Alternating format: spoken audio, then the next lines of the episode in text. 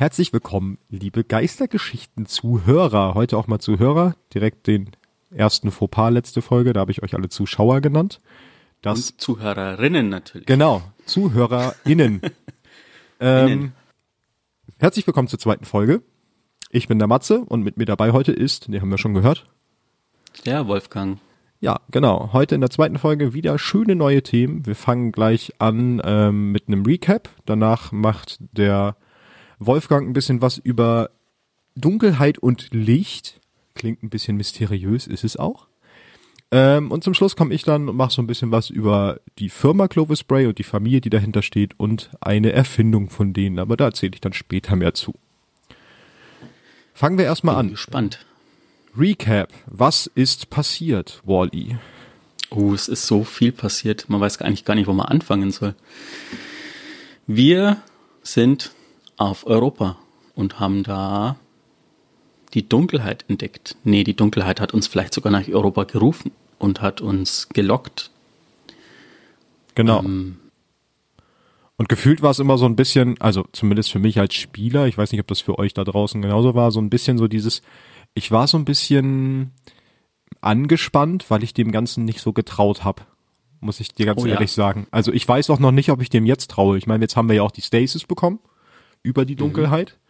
Die neue Klasse auf Deutsch die Stasis. Finde ich auf jeden Fall wir, sehr wir cool. Wir nutzen sie jetzt, ja. Genau, wir nutzen sie. Finde ich auf jeden Fall sehr cool spielerisch, aber ich weiß noch nicht, ob ich das gut finde, dass wir sie nutzen. Das ist ein guter Punkt, tatsächlich.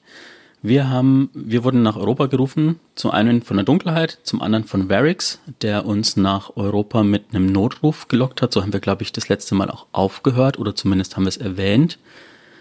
Genau. Als wir angekommen sind, ähm, wurde Varix gerade von Aramis, das ist so die große Böse, bis jetzt in der, ähm, in der Story, in die Mangel genommen äh, und wir haben festgestellt, dass die Gefallenen quasi tatsächlich eine Form der Dunkelheit und die, die Stasis nutzen.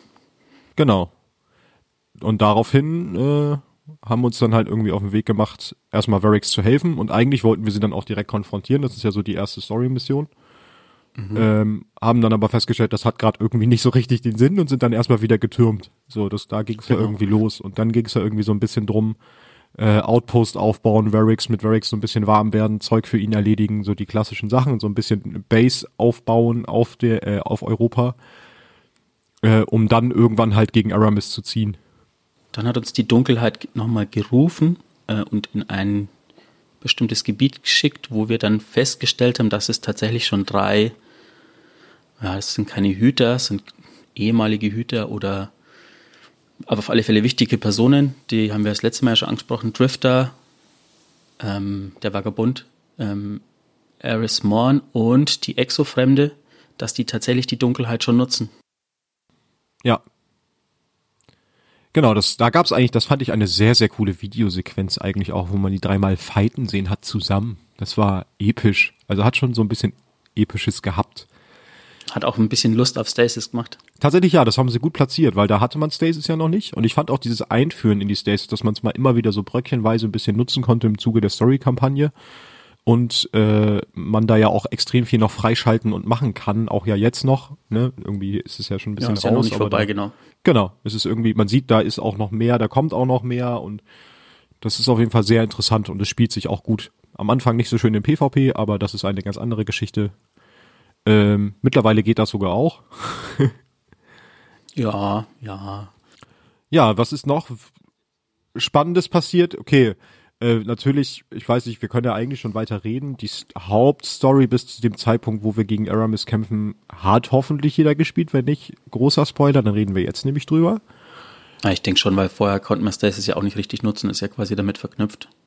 Also wir haben es natürlich auch dem Zuge dessen nach so ein paar Vorbereitungsmissionen, sag ich mal, geschafft, gegen Aramis äh, zu bestehen und sie in einem sehr, an einem sehr coolen Ort, eigentlich auf so einer, sieht aus wie so ein Hubschrauberlandeplatz, gegen die haben wir den Final Fight sozusagen gekämpft äh, an dem Ort. Ja, das ist wieder so eine epische Szene. Man sieht so ein bisschen über Europa das Licht im Hintergrund.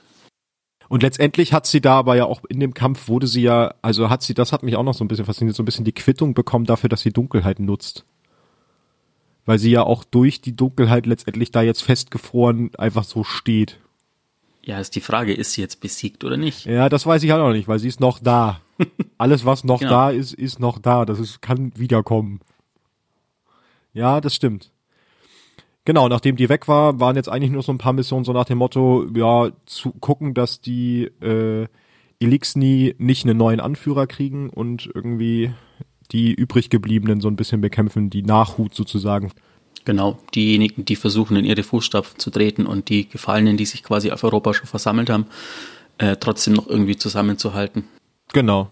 Im Endeffekt kann man vielleicht sogar sagen, dass die, die Gefallenen jetzt so in zwei Lager zerteilt sind. Die einen, die noch an dem festhalten, was Aramis aufbauen wollte, und die anderen, die jetzt so ähm, zu Varix gehen oder fliehen und im Zuge dessen auf die Erde fliehen zu ähm, Misrax heißt er. Das ist der Kell des Lichts. Vorher war er einfach nur ein ich glaube, er wurde noch nie, nicht so richtig als Kell benannt, aber Varix hat ihn das erste Mal so richtig als Kell bezeichnet. Kell des Lichts als Haus, das versucht, einfach durch gute Taten oder durch Wiedergutmachung ähm, auf die positive Seite des Reisenden zu gehen. Das ist spannend, dass das jetzt so eine Entwicklung genommen hat, finde ich. Na, kommt, spielt ja vielleicht auch noch mal hinterher rein in dein, würde ja vielleicht auch noch sogar in dein Licht- und äh, Dunkelheit-Ding passen. Weil ich finde, das ist halt eine andere Motivation mal wieder so, ne? Genau. Ähm, genau. Ich glaube, auf die Season of the Hunt, also auf die Saison der Jagd, wie sie zu Deutsch heißt, gehen wir storytechnisch noch nicht ein, ne? Weil die ist noch ein bisschen frisch. Ich glaube, da sprechen wir einfach drüber beim nächsten Podcast, wenn dann noch mal zwei Wochen rum sind. Genau. Weil da bin ich mir sagst. nicht sicher, wie viele Leute da schon wirklich reingeguckt haben und Zeit hatten. Das wäre sonst ein bisschen schwierig. Haben wir noch was vergessen beim Recap oder ist das soweit erstmal gut? Ich glaube, das passt, oder? Nö, das passt. Gut, dann würde ich sagen, starten wir mit dem ersten Thema. Wally, bitteschön. Gleich mal die Frage an dich. Warum ist eigentlich die Dunkelheit böse und das Licht gut? Ja, gute Frage. Also tatsächlich glaube ich, das ist so ein anerzogenes Ding und wir Menschen haben das ja vielleicht auch einfach evolutionär bedingt irgendwann uns eingeeignet, Dunkelheit für böse und Licht für gut zu halten. Weil Feuer ist warm, warm ist Leben, Dunkelheit erkennt man nix, können Gefahren drinne lauern. Ich glaube, das ist so ein Urinstinkt-Ding vielleicht sogar auch. Aber der Reisende ist das Licht und der Reisende hat die Elixni im Stich gelassen, sodass sie jetzt quasi die Bösen sind oder geworden sind. Ist das nicht schlecht? Ja, kann man natürlich so rumsehen, auf jeden Fall. Andersrum ist halt die Frage, wo, wo ich nicht weiß, wie viel dran ist. Soweit ich weiß, hat der Reisen sich ja die auch nur im Stich gelassen, weil die Dunkelheit kam und er meinte nicht gegen sie bestehen zu können. Ja, Also wäre es ja nur Selbstschutz gewesen. Das ist ein spannendes Thema. Ähm, Wie weit geht man für eine gute oder schlechte Sache? Wo fängt Selbstschutz an und nicht? Aber das ist ein anderes Thema. Ja. Ähm, ich habe mir grundsätzlich das Thema ausgesucht, weil ich finde, dass Destiny gerade in eine ganz, ganz interessante Richtung geht, wo vielleicht gut nicht mehr nur gut ist oder böse nicht mehr nur böse, sondern dass ähm, auch Grauzonen langsam kommen oder, oder verschwimmen. Der Spieler, also ihr da draußen, die das Spiel spielt, und wir sind quasi im Mittelpunkt. Unser Hüter ist quasi so ein, ja, das Zünglein an der Waage, vielleicht kann man sagen. Die Exofremde hat es ja auch so bezeichnet. Es gibt zwei Charaktere momentan im Spiel, die folgenden Satz sagen. Beide sagen den gleichen Satz. Die Grenze zwischen Licht und Dunkelheit ist so unfassbar dünn. Zum einen ist es die Exofremde, die wir jetzt ja wieder getroffen haben. Und zum anderen ist es Uldren Sov, der jetzt als Krähe wieder aufgetaucht ist in der Saison der Jagd. Und auch spannend, dass beide den gleichen Satz sagen oder dass dieses Motiv quasi immer wieder kommt. Aber woran liegt es eigentlich? Warum ist die Grenze so dünn? Was denkst du? Oh, warum die Grenze zwischen Licht und Dunkelheit so dünn ist? Schwierig, keine Ahnung. Ich glaube, es ist halt, manchmal tut man Dinge, ähm, also manchmal tut man die richtigen Dinge auf oder mit der richtigen Intention, aber auf dem falschen Weg. Weißt du, was ich meine? Also, dass die Intention vielleicht sogar gut ist, weil ich meine, selbst das Ding mit den Elixni, selbst Aramis kann ich so ein bisschen die Motivation nachvollziehen. Sie will halt einfach nur wieder dahin zurück, wo sie war und ist super angefressen, dass der Reisende sie verlassen hat. Da sind wir ja so an dem Punkt, was du gerade meintest. Genau. Und dann ja. nimmt sie halt aus eigentlich, also eigentlich das Ziel ist gut, wieder einen großen Planeten aufbauen, ihr Volk wieder groß machen und so weiter. Das kann, sind ja alles erstrebenswerte Ziele, aber sie nimmt dann halt den falschen Weg dahin. So.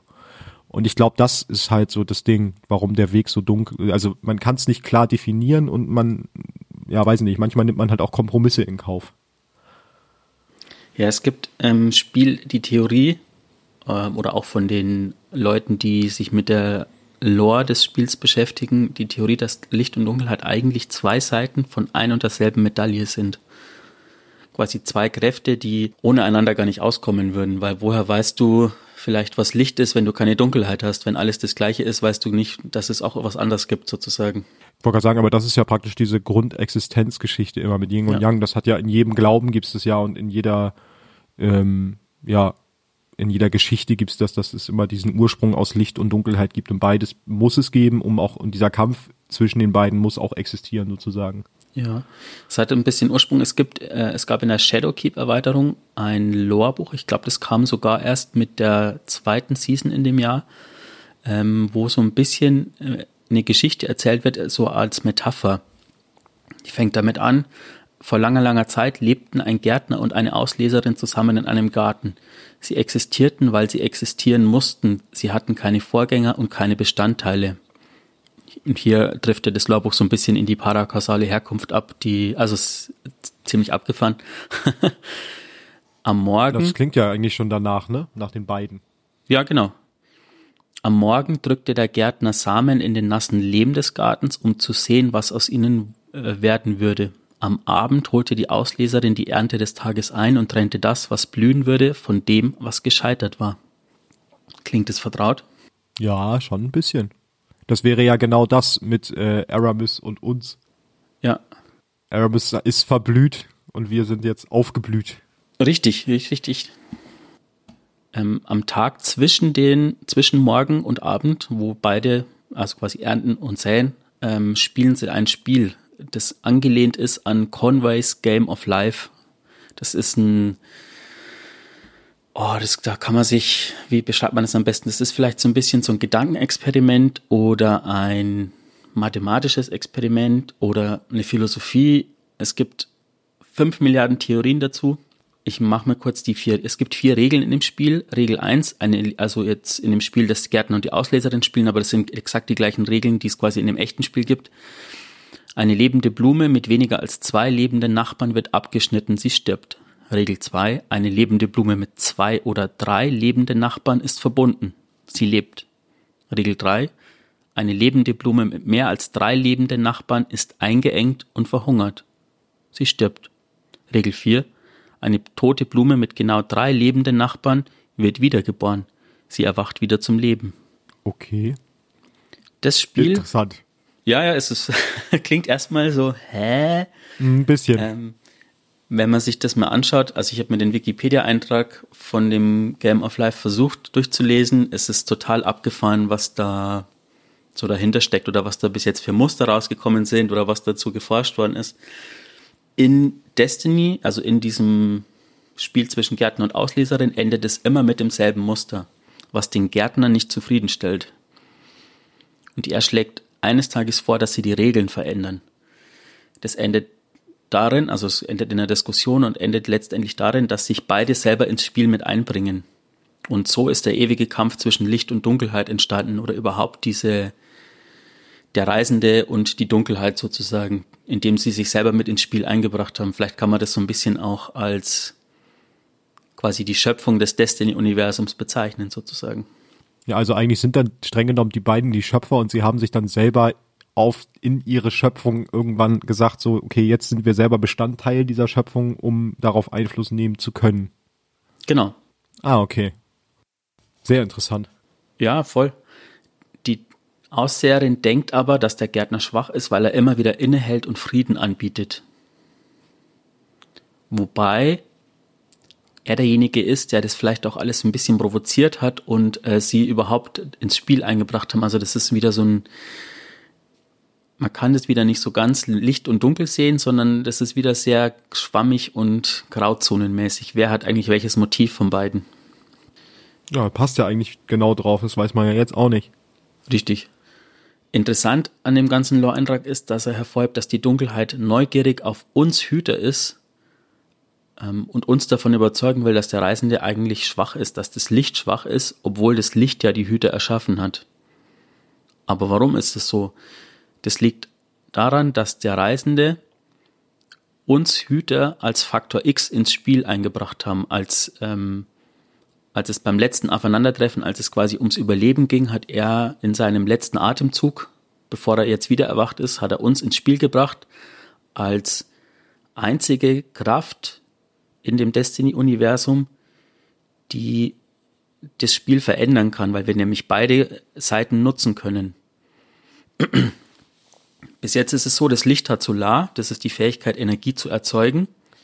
Die Dunkelheit hat Stasis, das ist die Fähigkeit, das Licht, ähm, nee, nicht das Licht, Energie zu entziehen. Wir können beides nutzen. Aber wo führt uns das hin? Eigentlich führt uns das praktisch in die Auflösung der Existenz wahrscheinlich streng genommen, oder? Also klingt ein bisschen so. Wir, wir beenden den Kampf zwischen Licht und Dunkelheit und weiß nicht, das Universum macht Puff und alles ist weg, weil unlogisch und kaputt. er teilte durch ja? Null. Oh Gott. Ungefähr so. Ich glaube, das ist auch der Grund, warum die Dunkelheit uns eben testen und ausprobieren will und vielleicht auch so ein bisschen auf ihre Seite ziehen will. Vielleicht ist es auch so ein bisschen Angst vom Unbekannten oder vielleicht auch so ein bisschen Neugier auf, was können wir eigentlich? Vielleicht ist es eine Mischung aus beidem. Ja. Weil dadurch, dass wir beides nutzen können, könnten wir ja auch für beide Seiten grundsätzlich erstmal kämpfen. Und ich glaube, genau das macht uns halt auch lukrativ. Zwar sind wir ja vom Reisenden sozusagen erschaffen worden, aber wenn wir von der Dunkelheit trotzdem korrumpiert werden könnten, vielleicht, das äh, ne, steht ja noch aus, aber vielleicht probiert sie genau das, um zu gucken, ob sie nicht uns auch einfach nutzen kann in dem Kampf zwischen den beiden. Genau ganz, mein ganz abgefahrener Gedanke, den ich dabei schon hatte, als wir darüber gesprochen haben, über dieses Thema grundsätzlich, ist halt, dass es irgendwann wird dieses, werden die Hüter getrennt zwischen Licht und Dunkelheit. Irgendwann musst du dich entscheiden und dich für eine Seite entscheiden und dann wird die komplette Spielerschaft gespalten. Das wäre auch noch ein, das wäre auch noch ein Weg. Das ist auch das. ähm, es war doch vor kurzem im Spiel so, dass sich alle darüber aufgeregt haben, dass Daisy so mächtig im PvP ist und dass es überhaupt keinen Spaß mehr macht. Also PvP-Spieler gegen Spieler. Ähm, und ich habe mir dann gedacht, hm, aber vielleicht ist doch genau das, dass die Dunkelheit jetzt die Spieler korrumpiert. Jeder nutzt, weil er dadurch einen Vorteil bekommt und vielleicht ist das ja quasi uh, so dieser, uh. dieser Twist. Sogar beabsichtigt. beabsichtigt mächtig und jetzt mussten sie zurückrudern, weil es dann doch zu doll war und die Leute sich zu viel beschwert haben. Ja, natürlich, möglich. Auf jeden Fall ein sehr spannender Gedanke. Also dieses ganze, ich finde es halt sowieso sehr krass, wie, wie viel da so auch hintersteckt hinter der Geschichte und wie viel Intention da auch drinne steckt, so, ne? Die, also grundsätzlich hinter diesem ganzen Licht-Dunkelheit-Ding. Ja, abschließend noch die Grenze zwischen Licht und Dunkelheit ist so absolut dünn. Auf welcher Seite werdet ihr da draußen sein? Oder müsst ihr euch entscheiden? Mal schauen, wo die Geschichte hingeht. Hm, schöne Ab das wäre eigentlich eine perfekte Abmod gewesen. Aber leider habe ich auch noch ein paar Themen vorbereitet. Ansonsten wäre das perfekt. So, dann schön das Outro einspielen. Wäre gut, aber nö. Jetzt komme ich und erzähle euch was über die Firma Clovis Bray. Ähm, oh. oh, jetzt kommt der Geschichtstalk. Jetzt kommt, es heißt ja auch Geistergeschichte. Nee, ist voll gut. Ich finde Jetzt haben wir ein bisschen was über Geister, jetzt machen wir was über Geschichte. Ich finde es voll gut, weil wenn man sich die, die ähm, Clovis Bray äh, Orte auf Europa anschaut, das macht voll neugierig, was steckt da eigentlich dahinter oder was ist da alles passiert. Das stimmt. Das war auch der Grund dahinter, warum ich gesagt habe, ich möchte was zu Clovis Bray machen. Ähm, weil zum einen, Spoiler, nein, ist es ja nicht mehr, wir haben ein bisschen Geschichte gespielt. Wir wissen ja mittlerweile, dass die Exofremde nicht nur, wie wir im letzten Folge auch besprochen haben, mutmaßlich Elsie Bray ist, sondern mittlerweile wissen wir ziemlich genau, dass sie Elsie Bray ist, beziehungsweise der Geist von Elsie Bray in einem Exokörper. Ähm, Darf ich dich mal kurz stören? Weißt du eigentlich, was mir gestern aufgefallen ist, warum auch immer ich den Gedankengang hatte, vielleicht wegen meiner Tochter? Nee. Anna Bray Elsie Bray, Anna, Elsie, Frozen. Oh wow. Okay, ich, bist, ich musste, ich bin nur drauf gekommen, bevor du Frozen gesagt hast, weil du von deiner kleinen Tochter gesprochen hast, sonst hätte ich das überhaupt nicht hingekriegt. Das ist ja krass. Ich habe mir überlegt, Stimmt. ob das Absicht ist oder nicht, aber keine Ahnung. ich glaube, also schwierig. Ich weiß halt nicht, ob Elsie vorher schon mal erwähnt wird. Wenn nicht, könnte das ein Zufall, also könnte es halt beides sein, weil Anna gab es ja bestimmt, gibt's ja schon länger als ähm, ja, seit ähm, Frozen. Der Kriegsgeist, aber äh, dem Kriegsgeist DLC ist es. Da gab's Frozen, glaube ich, schon, oder? Ja, ja, 2014 kam das und 2015 kam Destiny, also schon, huh. Wenn der Destiny-Mitarbeiter zuhört, klärt das Aber auf. wir sind kein Frozen-Podcast. Mach weiter. genau. Also, Clovis Spray. Clovis Spray, die Firma selber, wurde gegründet im frühen goldenen Zeitalter durch namensgebend Clovis Bray den ersten. Über den spreche ich aber später, wenn wir über die Familie Bray sprechen, nochmal. Grundsätzlich ähm, war Clovis Bray an vielen Dingen beteiligt. Ich zähle mal so ein paar jetzt auf. Die sind unter anderem dafür für Freistadt verantwortlich, für Bau und Finanzierung der kompletten Stadt. Dies ist eine riesige Metropole auf dem Mars gewesen.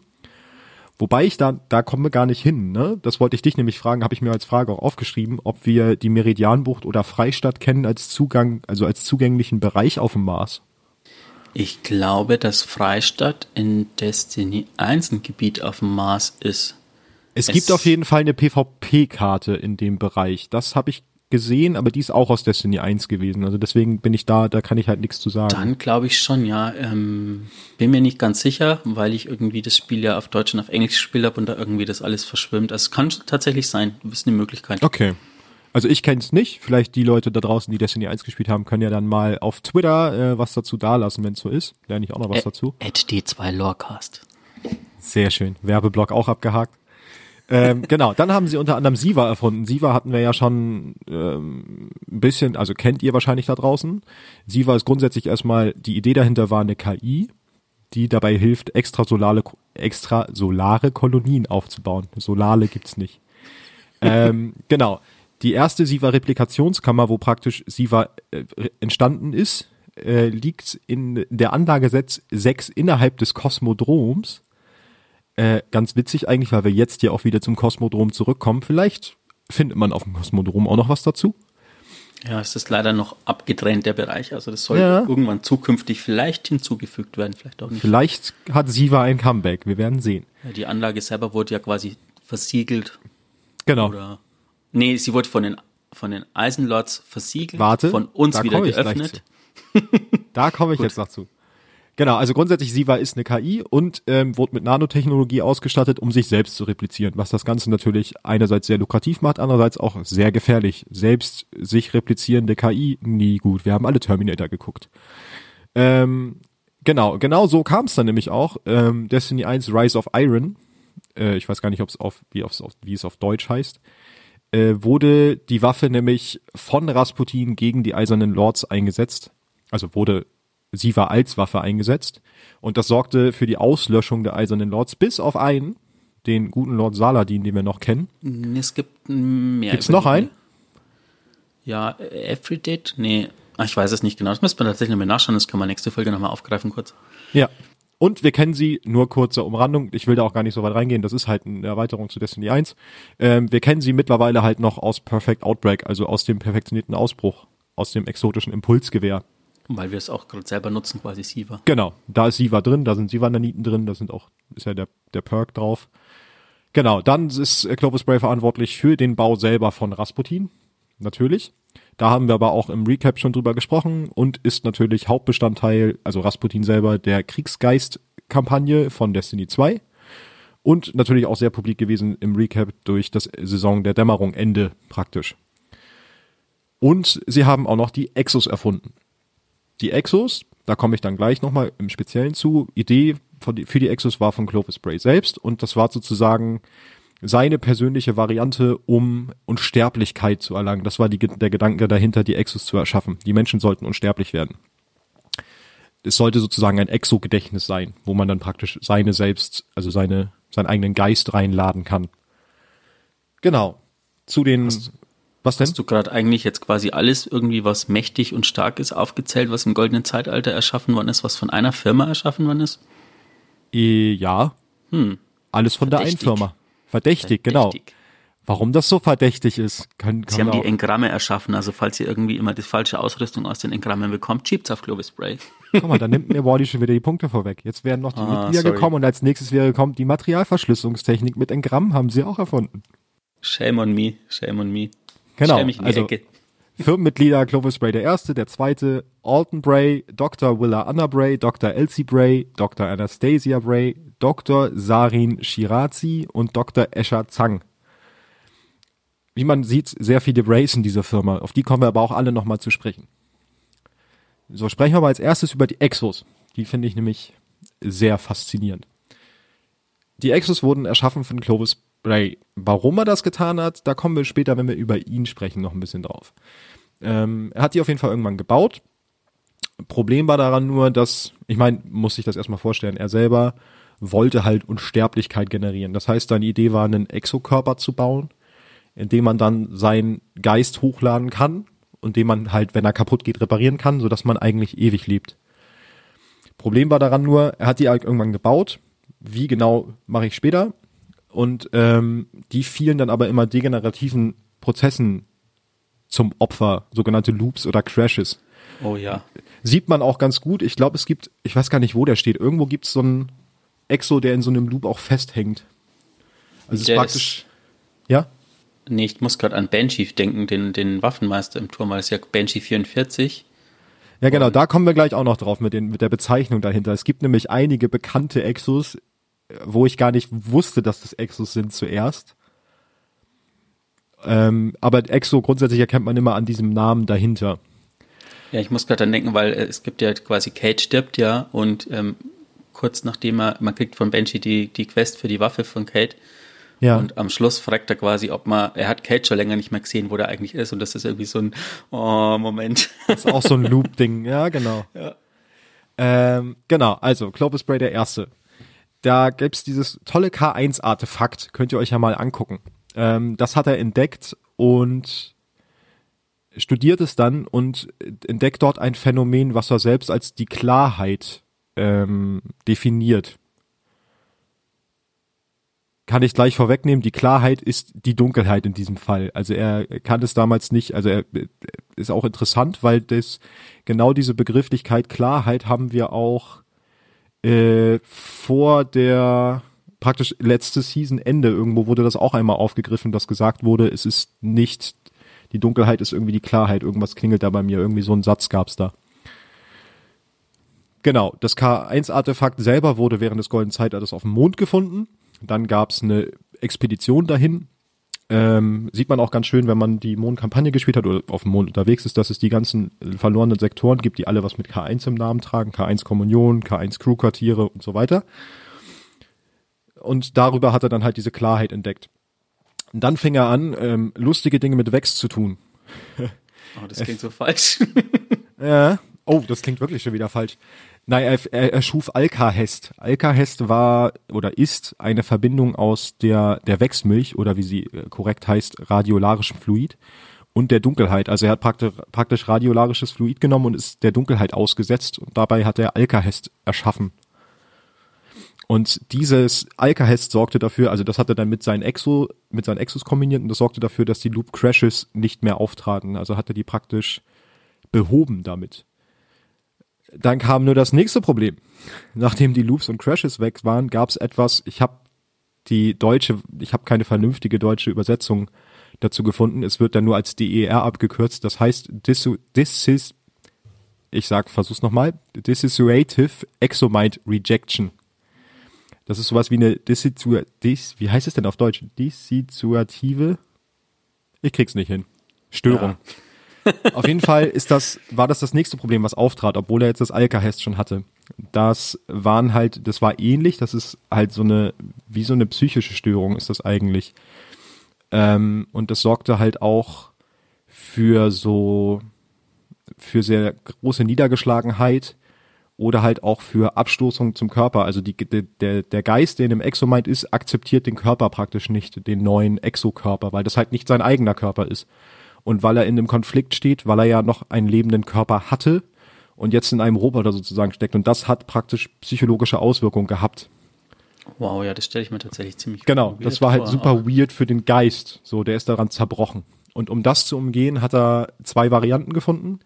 Zum, bei, zum einen hat er Reboot gemacht. Das heißt, immer wenn solche, die ersten Anzeichen auftraten, hat er praktisch einen Geisteszustand zurückgesetzt von dem Exomind das war praktisch also eine Rücksetzung des Geistes auf den Ursprungszustand, be bevor er diese Störung hatte. Genau. Wenn ich und, quasi, also quasi, wenn ich jetzt sterben würde, würde quasi meine Persönlichkeit, so wie ich jetzt bin, in den Exo übertragen. Und wenn er genau. zurückgesetzt wird, werde ich wieder genauso, wie ich jetzt quasi bin. Und genau. das, was dazwischen passiert ist, ist quasi nicht passiert. Genau. Das, Wow, da, genau, okay. aber das war auch nur eine begrenzte. Das Problem an der Geschichte ist, es ist nur so, also man sagt so eine, so eine Hausnummer, wie oft man das machen kann, 20 Mal. Öfter war das auch nicht möglich, das zu tun. Das zweite war, er hat den Humanismus benutzt. Er hat praktisch den Exos ähm, menschliche Bedürfnisse implantiert, eingepflanzt, damit sie sich besser mit ihrem Körper identifizieren. Also sowas wie Hunger ähm, oder den Drang, sich fortzupflanzen. Sowas haben sie einem Exo gegeben, den er eigentlich nicht mehr hatte, dadurch, dass er keinen physischen Körper mehr hatte. Ähm, und somit haben sie das Auftreten von der Störung minimiert, dadurch, dass er sich besser mit dem Körper identifizieren konnte. Das waren so die zwei Wege. Das eine ist halt, das eine ist halt eher so, das sage ich mal, das Technische mit dem Rebooten und das andere ist so eigentlich das Bessere, weil du hast noch mehr Mensch draus gemacht, was ja eigentlich gut ist. Trotzdem muss ich, glaube ich, mein Exo-Warlock jetzt mit anderen Augen betrachten. Ja, ich mein Exo Hunter auch. Ich spiele, mein Hauptmain ist halt auch Exo. So, ne? ähm, genau.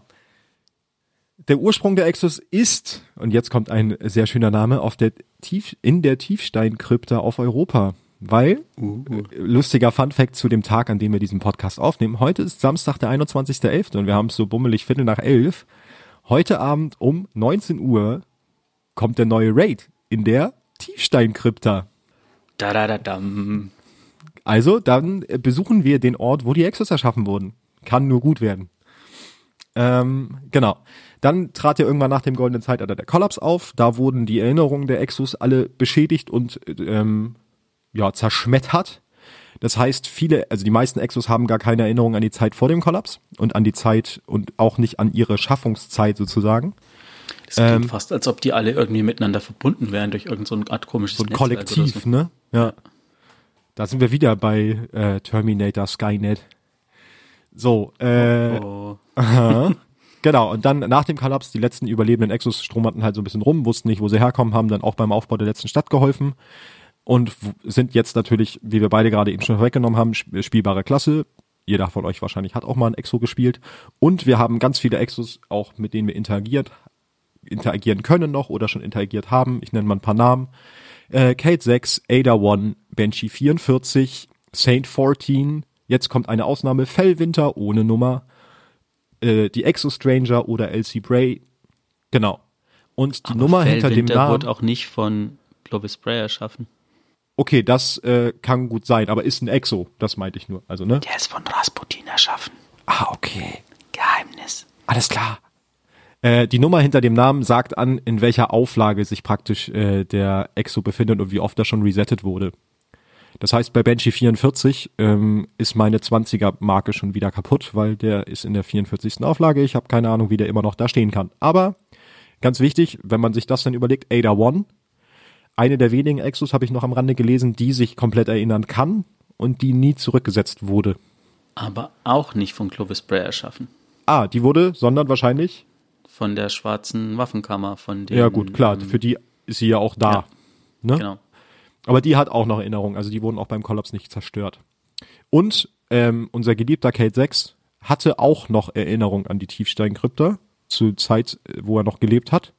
Er hat, konnte es zumindest so weit formulieren, dass er teilweise solche Sätze gesagt hat wie, das war der Ort, zu dem er mal gereist ist, äh, aus Fleisch und Knochen bestehend. Und danach, also da an dem Ort wurde er dann wiedergeboren. Also er konnte sich praktisch an seine Wiedergeburt oder an diesen Umstand, dass er dahin gereist ist und dann wiedergeboren wurde, noch erinnern. Genau. Jetzt kommen wir auf das Hausspray. Und auf natürlich zuerst auf Clovis Spray den ersten. Ähm, viele dieser Informationen, ich habe natürlich überwiegend mit Wikis gearbeitet auch und viele dieser Informationen, die jetzt hier einfließen, sind äh, auch aus diesem mysteriösen Logbuch, was es in der Collectors Edition von Beyond, Light gab. Weil da ja ganz viel rumgerätselt wurde und auch da ganz viele Hieroglyphen drin standen und da sind ganz viele Infos noch hergekommen, was überhaupt diese, um diesen, um diesen Menschen geht. Äh, genau. Fangen wir erstmal an. Er ist natürlich Wissenschaftler, wie gefühlt die ganze Familie hinterher, äh, während des goldenen Zeitalters. Ist der Vater von Clovis Bray II.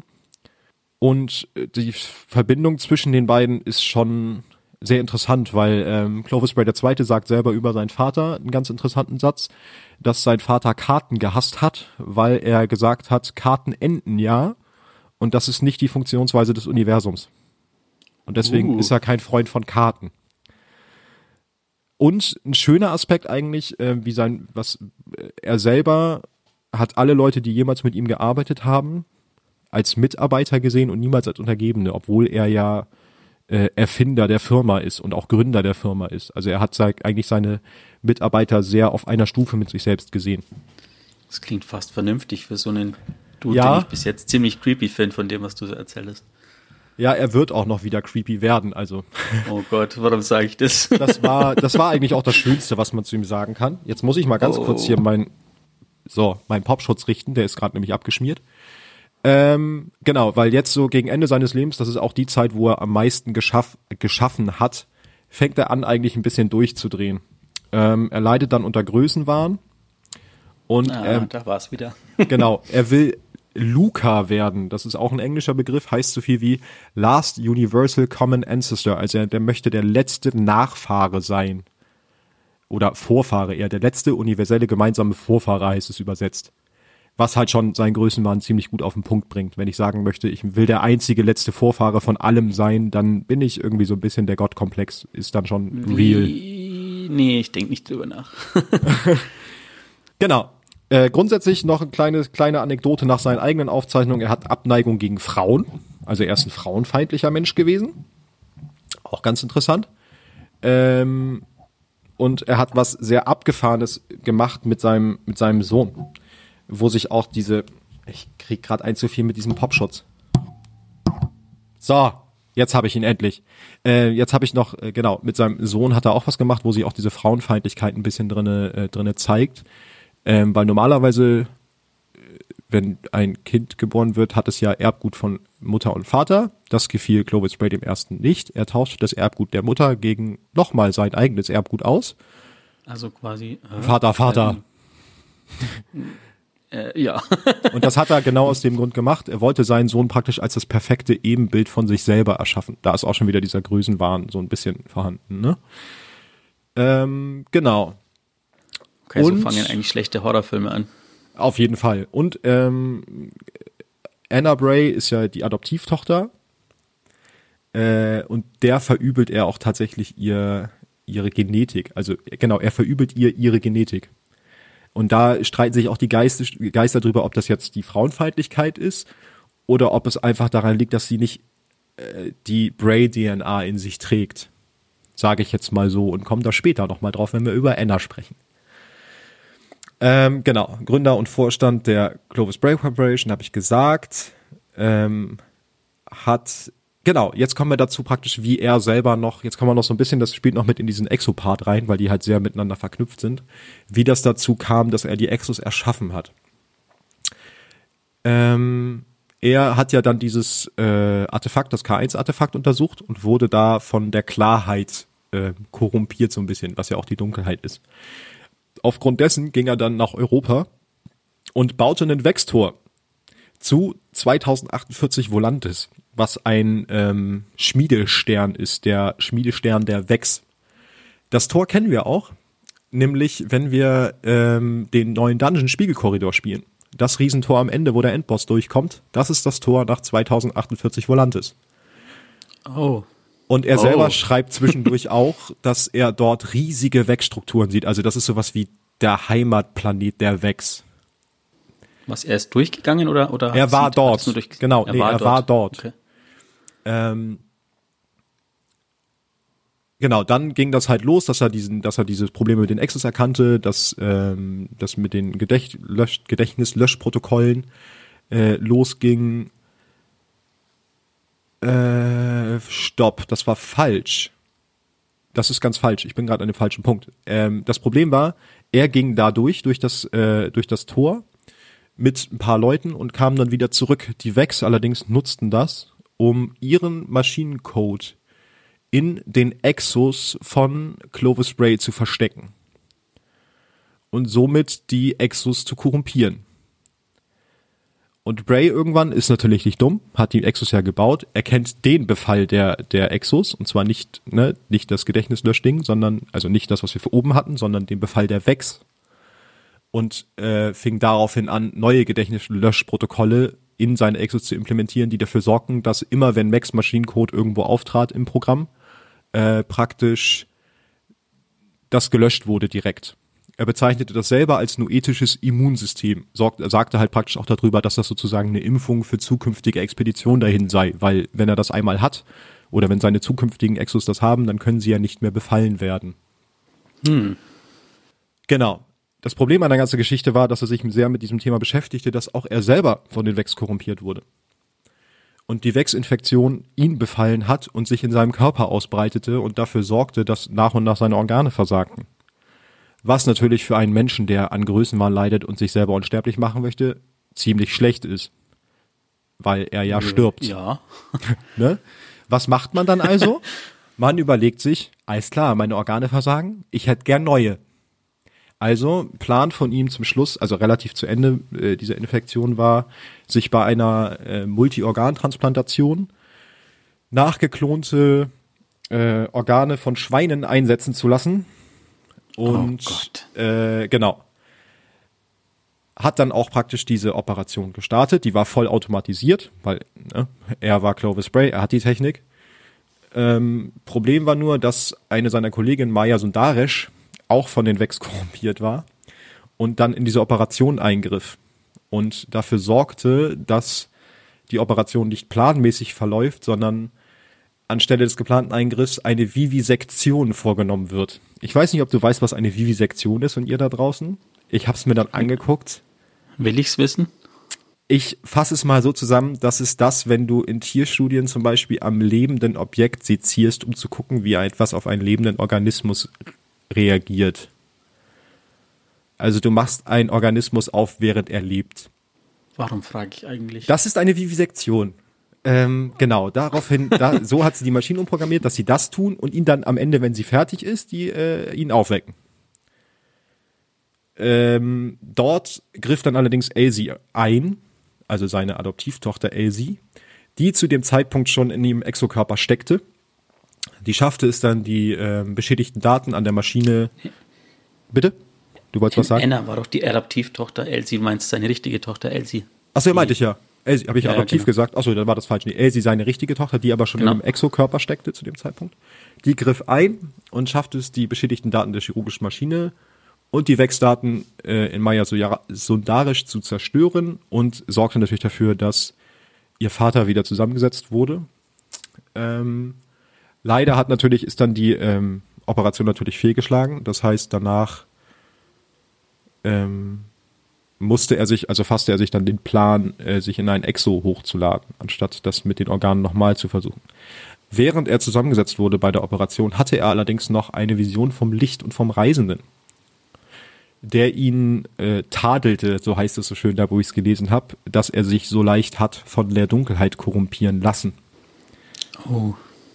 Ähm, genau. Er wachte dann wieder auf, war natürlich immer noch von den Vex korrumpiert, weil ne, die beschädigten Organe ja immer noch in ihm drin waren. Und er lud sich dann selber in einen Exomind hoch, als, letzte, als letzten Ausweg, den er noch sah. Während des Uploads quälten ihn allerdings, äh, quälte ihn die Korrumpierung durch die Vex so sehr und ähm, sorgte praktisch auch dafür, dass er seine motorische Kontrolle zeitweise verlor. Deswegen ist zum Beispiel in dem Tagebuch, was wir ja in der Collectors Edition haben, sind da auch so viel Gekritzel und Gekrakel drin. Das ist tatsächlich immer ah, dann, wenn die okay. Vex seine motorischen Fähigkeiten übernommen hat und ihn praktisch höhnische Botschaften in sein Tagebuch kritzeln ließ. Krass. Super abgefahrene Story. Ja, ja, voll. Also das ist so Clovis Spray der erste. Eigentlich am Anfang denkt man so, wenn man sich mit ihm auseinandersetzt, der klingt total nett. Dann liest man das mit dem Erbgutveränderung seines Sohnes, denkt sich so, okay, weird, aber okay, du findest dich halt schon geil und dann driftet das irgendwann in Dimensionen ab, wo man sich denkt, alles klar, nein, nein. So, dann haben wir mal noch ein paar andere auf dem Zettel. Ich gebe jetzt mal ein bisschen mehr Tempo, weil wir schon wieder bei 45 Minuten sind. Lange Folge. Okay, kommen wir zu Clovis Bray dem Zweiten, der Sohn von Clovis Bray dem Ersten. Ähm, das mit der, dem, dem DNA-Tausch vor der Geburt hatten wir ja. Äh, aber das reichte Clovis Bray dem Ersten nicht, sondern er manipulierte auch weiterhin die DNA seines Sohnes, während er lebte. Natürlich mit der Absicht, ihn besser zu machen, was aber ja irgendwie bedingt durch den Größenwahn eigentlich nur hieß, er macht sich selber besser, weil er seinen Sohn ja als sein perfekte Wiedergeburt sah. Also weird. Ist genau. es aber nicht komisch, wenn er sich selber als perfekt sieht und seinen Sohn nach ihm gemacht hat, aber dann noch besser machen will? Ja, also, ja. Eines, eigentlich schon, weil er gesteht sich ja dann irgendwie selber ein, dass er Fehler hat. Hm. Aber sieht sich trotzdem als das Beste, was es gibt. Also super weirde Kombination eigentlich. Und natürlich hat sowas auch immer Schattenseiten, an DNA spielt man natürlich nicht einfach so rum. Und es sorgte dafür, dass Clovis Bray unter degenerativen Störungen litt, die auch bekannt wurden als der Clovis-Fluch. Oh. Die auch vererbbar waren. ähm, genau. Er hatte dann auch irgendwann keinen Bock mehr auf Behandlungen zu dieser degenerativen Störung. Und dann sagte er auch, dass er das nicht mehr wolle und daraufhin verschlechterte sich sein Zustand immer schneller. Ähm, und natürlich kam dann Clovis Bray der Erste um die Ecke und nahm seine allgemeine gültige Lösung. Wir laden dich in ein Exo hoch. Äh, als Lösung für seinen Sohn. Problem war daran nur, dass der Geist wohl schon so stark geschädigt war und die und er zusätzlich noch in einen der ersten Exo-Mines hochgeladen wurde, die ja noch nicht perfekt waren, führt es dazu, dass er halt in so einem Crash, durch einen Crash sein komplettes Chassis zerrissen hat weil er durch äh, unfreiwillige Bewegung halt einfach dieses, diesen Körper zer zerfetzt hat. Das war die leider traurige Geschichte von Clovis Bray dem Zweiten. Er hinterlässt dann noch, also er ist Vater von dreieinhalb bis vier Kindern, äh, von Willa, Elsie, Alton und Anastasia Bray oder Anna Bray. Wobei Anna ja nur äh, Adoptivtochter ist. Oder auch nicht, wer weiß ähm, genau, kommen wir zu Alton Bray. Die Alton und Willa Bray sind ein bisschen schneller abgehakt. Die haben nicht so kaputte Geschichten. Äh, Alton ist der Sohn von Clovis Bray Zweiten, äh, Wissenschaftler und auch Geschäftsführer bei Clovis Bray und Verbindungsfachmann für das K1-Projekt auf dem Mond. Ah, okay. Willa Bray oder Wilhelmina Bray, wie sie ganz heißt, äh, ist natürlich auch die Tochter von Clovis Bray Zweiten, auch Wissenschaftlerin und Führungskraft bei Clovis Bray Corporation äh, hat Aufsicht bei Projekten, die SIVA betreffen und half maßgeblich bei der Entwicklung von der Engramm-Materialverschlüsselungstechnik mit. Hm. Hast und du gerade eigentlich aufgezählt, dass Clovis Bray, der keine Frauen mag, einen Sohn gezeigt hat, der drei äh, Töchter hatte? Ja. Oh. ich hoffe, da hat der Großvater nicht mehr so viel von mitbekommen. Das hat hm. ihm, glaube ich, nicht gefallen. Vor allen Dingen, wenn er seinen Sohn dann immer noch als sein eigenes perfektes Nachbild, dann, dann wird's ja noch weirder. Oh ja. so, jetzt kommen wir natürlich zu einem sehr interessanten Charakter. Elizabeth Bray oder auch Elsie oder auch die Exofremde. Ähm, Tochter von Clovis Bray II. und interessanter Side-Fact, im Alter von 13 Jahren bastelt sie mit ihrer jüngeren Schwester Anna ein Sparrow, der später unter dem Serienmodell G335 an Zeris Overdrive bekannt wird. Mit 13 baut die ein Sparrow. Ich weiß, was ich mit 13 gemacht habe, aber kein Sparrow bauen. Zusätzlich war sie noch, also später war sie dann Ingenieurin für Raumschiffe und Waffensysteme bei der Clovis Bray Corporation und entwarf hier zwei Raumschiffe, die Eon Trespass und die Shadow Trespass. Wobei, Side Fact, bei der Shadow Trespass hat sie dann auch die Tarntechnik mitentworfen. Ganz cool. Uh, vielleicht, ja, Shadow. Mhm. Mhm, deswegen. Und sie arbeitet zusammen mit Anna und Willa an der Braytech Zukunftslandschaft im Hellersbecken auf dem Mars. Die tatsächlich kennen wir, weil im Hellersbecken sind wir viel unterwegs. Diese ja, Futurescape. Genau, ja. Futurescape kennen wir ja, da sind wir ja viel. Ähm, und sie war mit beteiligt an dem Weltlinie Null Projekt. Oh. An dem Schwert. Weil mit diesem Schwert konnte Elsie Visionen der Zukunft sehen. Nachdem ähm, Willa das mitbekommen hat, war sie natürlich super interessiert an diesem Schwert, weil ein Schwert, was dir Vision von Zukunft zeigt, ist halt einfach super mächtig. Ähm, das gefiel Elsie allerdings überhaupt nicht, dass Willa da Interesse hatte und wollte, also sah darin halt auch Potenzial und auch Gefahr und versteckte das Schwert dann halt auf dem Mars und sicherte es mit Testknoten ab. Genau die Questlinie kennt man ja wahrscheinlich noch zu dem ähm, ja, Weltlinie Null schnell. Welt, Weltlinie ist auch schön. Worldline Zero heißt es ja auf, äh, auf Englisch. Grundsätzlich, also das war so auch ihr letzter Auftritt so richtig. Danach verschwand Elsie nämlich.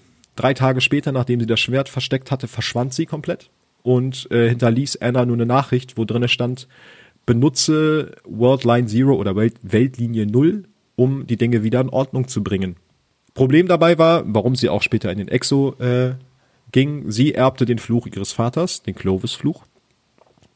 Und litt, und die Krankheit gibt's wirklich, ich habe sie mir nicht komplett durchgelesen bei Wikipedia, sie heißt die tödliche familiäre Schlaflosigkeit.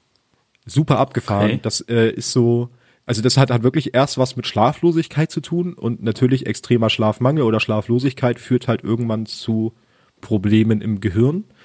Und das sind auch teilweise, soweit ich es noch in Erinnerung habe, auch teilweise dann ähm, Symptome davon, dass du halt Schlaflosigkeit hast, dass du dann unruhig wirst und dass aber dann irgendwann halt dein Gehirn auch degeneriert dadurch, dass du nicht mehr schlafen kannst. Also das, die endet halt auch auf jeden Fall tödlich. Glaube ich, gab es meine Dr. House-Folge, die genau das Thema Ja, siehst du. behandelt. Äh, Genau. Und sie wollte halt zuerst sich nicht in so einen Exokörper hochladen, hat es dann allerdings dann doch äh, gemacht, um sich selber zu retten. Genau. Und dann hatten wir die Aktion, dass sie ihren Großvater rettet, das habe ich ja kurz erwähnt. Ähm, nach der Rettung irgendwann später schickt sie ihrem Großvater eine Nachricht. Das ist noch ein ganz interessanter Side-Fact, gerade was heute Abend angeht. Ähm, sie schickt ihm eine Nachricht, wo drinne steht, äh, dass sie eine Waffe hat, um die Vex von 2082 Volantis vollständig zu zerstören. Oh. Daraufhin entscheidet sich Clovis natürlich, weil die Vex auf Volantis waren ja entscheidend für ihn und für seine Forschung und er sah darin seine Forschung und seine Verbesserung der Exo-Minds gefährdet, tötet er seine Enkelin. Allerdings, Was? ja, allerdings behielt er eine Sicherungskopie und lud sie in einen neuen Exokörper. Und das macht das Ganze auf so viele Arten und Weisen verwirrend. Weil, woher wissen wir jetzt noch, dass Elsie Bray, die vor uns steht, die eigentliche Elsie Bray ist? Oder ob es die Sicherungskopie von Clovis Bray ist? Und er kann ja auch Dinge manipulieren. Er hat ja technische Möglichkeiten gehabt. Also das macht, lässt so viel Raum für Spekulationen. Vor allem sagt sie selber ja, sie ist ja nicht mal aus unserem Genau. Dings, sondern aus einem Paralleluniversum oder aus einer Genau. Zukunft. Boah, das ist ja noch, Das- noch mal verwirrender. Das macht das alles so verwirrend und ich bin so gespannt auf heute Abend. Das nur zu Elsie. Aber jetzt kommen wir noch mal zu Anastasia oder Anna Bray. Äh, Über die möchte ich gar nicht so viel erzählen, weil wir garantiert irgendwann noch mal in einem, in einem Story-Podcast auch über die Warmind-Kampagne reden und ich glaube, da ist sie besser aufgehoben, sie ganz tiefgreifend ja, auf zu alle behandeln. Fälle, ja, genau. Ähm, der einzig lustige Fakt ist, dass sie immer irgendwie als Adoptivtochter relativ viel bezeichnet wird und irgendwann, wenn du sich tiefer in die Materie einliest, siehst du eigentlich, dass das nur aus einem Grund der Fall ist. Sie wird als Adoptivtochter bezeichnet, damit Clovis Bray der Zweite nicht schlecht dasteht. Eigentlich ist sie das leibliche Kind von Clovis Bray dem Zweiten, aber das leibliche uneheliche Kind. Und was macht man mit unehelichen Kindern? Verleugnen. Ist immer gut. Deswegen wird sie zur Adoptivtochter oder sie wird als Adoptivtochter äh, betitelt, ist sie aber nicht. Zumindest nicht seitens Ja. des Vaters. Genau. Äh, sie arbeitete äh, als Psycholinguistin ähm, an dem Projekt Rasputin, das können wir aber später dann noch sagen. Genau. Stirbt beim Kollaps, wird dann von ihrem Geist wiederbelebt. Ähm, man, ist eigentlich lustig, dass äh, wenn Clovis Bray der erste sie als äh, oder sie nicht leiden konnte, weil sie eine Frau ist oder weil sie vielleicht auch als Adoptivtochter dargestellt worden ist oder im Schlechten ist und sie aber tatsächlich eine der mächtigsten Jägerhüterinnen Ja. ist, die es gibt. Ja, auf jeden Fall. Das ist schon richtig krass, genau. Also sie ist halt, wie, sie behandeln wir auf jeden Fall nochmal, wenn es um ähm, die Rasputin-Erweiterung geht. Also um die Kriegsgeist-Kampagne geht. Da würde ich sagen, verlieren wir nochmal mehr über sie. Das Einzige, was ich noch sagen möchte, weil ich es gerade gestern gespielt habe, und das ist jetzt ein fetter Spoiler, wenn ihr noch nicht so weit seid, hört jetzt kurz weg für die nächsten zehn Sekunden. Man sieht eine äh, Cutscene, also nein, keine Cutscene, eine Ingame-Szene in dem Lost-Sektor, wo sich Anna und Elsie das erste Mal wieder treffen. Richtig cool. So, Spoiler Ende. Jetzt könnt ihr wieder hinhören. Es waren keine zehn Sekunden, von daher. Aber woher wissen die das, dass sie wieder. hinhören können? Ich habe ja zehn Sekunden gesagt. Ach so. So, das war's zu Familie Bray, Firma Bray und Exo. Viel Input. Ich hoffe, es war trotzdem interessant. Was sagst du dazu? Wie viel wusstest du davon nicht? Schon ein Haufen. Ich meine, ich habe mir die oder? Sachen. Ja, ich habe mir die Sachen schon auch durchgelesen, aber irgendwie. Ja, äh, dass Clovis Bray ja, vielleicht so ein kranker Typ war. Boah, keine Ahnung. ja, wobei ich finde, man kriegt auch in der, in der Kampagne so ein bisschen den Eindruck davon, dass er krank ist, weil auch Elsie selber ihn halt schon irgendwie auch als kaputt betitelt zwischendurch und dass er ein Monster sei. Gerade wenn es losgeht, dass man anfängt, den Schlüssel für sein Tagebuch zu finden und so. Aber passt da nicht irgendwie der Spruch, äh, wie, wie geht der, der Weg in die Hölle ist mit guten Absichten gepflastert oder ja, so? Ja, ja, ja, weiß ich nicht, ob das passt bei jemandem, der größenwahnsinnig ist. Also ich finde halt Größenwahnsinn ist an sich ja, immer gut. schon falsch. Ja. So. Ja. Ansonsten, wie wir gesagt haben, heute Abend werden wir schön in den Raid reingucken mit unserer Raid-Gruppe. Und da erzählen wir euch dann wahrscheinlich, wahrscheinlich werden wir das im nächsten Podcast aufgreifen. Ja, weil da sicher. auch ganz viel storytechnisch wahrscheinlich passieren wird aufgrund des Raids. Ähm, das wird dann fürs nächste Mal was sein. Möchtest du noch was sagen? Mm, dazu nicht, außer ähm, hört es euch an. Also ich habe es natürlich angehört, wenn ihr bis zu dem jetzigen Punkt gekommen ist, was für ein dummer Satz. Ähm, ihr könnt uns gerne Rückmeldung geben auf Twitter at d2lorecast. Genau, sehr gerne. Feedback, positiv, negativ, alles. Schreibt da rein. Lasst einfach nur ein, ein Hallo da, ist mir auch egal. Macht irgendwas. Folgt dem Twitter-Kanal. genau, du musst den Twitter-Kanal abonnieren. Ich habe gehört, das macht man so, dass man immer sagt, hey, folgt Genau, folgt allem und, und, und kauft liked Scheiß. uns und ähm, ich habe ja. zwar kein Merch, aber kauft es trotzdem. cool. Ja, dann wünschen wir euch schöne zwei Wochen, ähm, bis wir uns wiederhören in der nächsten Folge vom Geistergeschichten Podcast. Und dann würde ich sagen, tschüss, bis zum nächsten Mal. Bis zum nächsten Mal.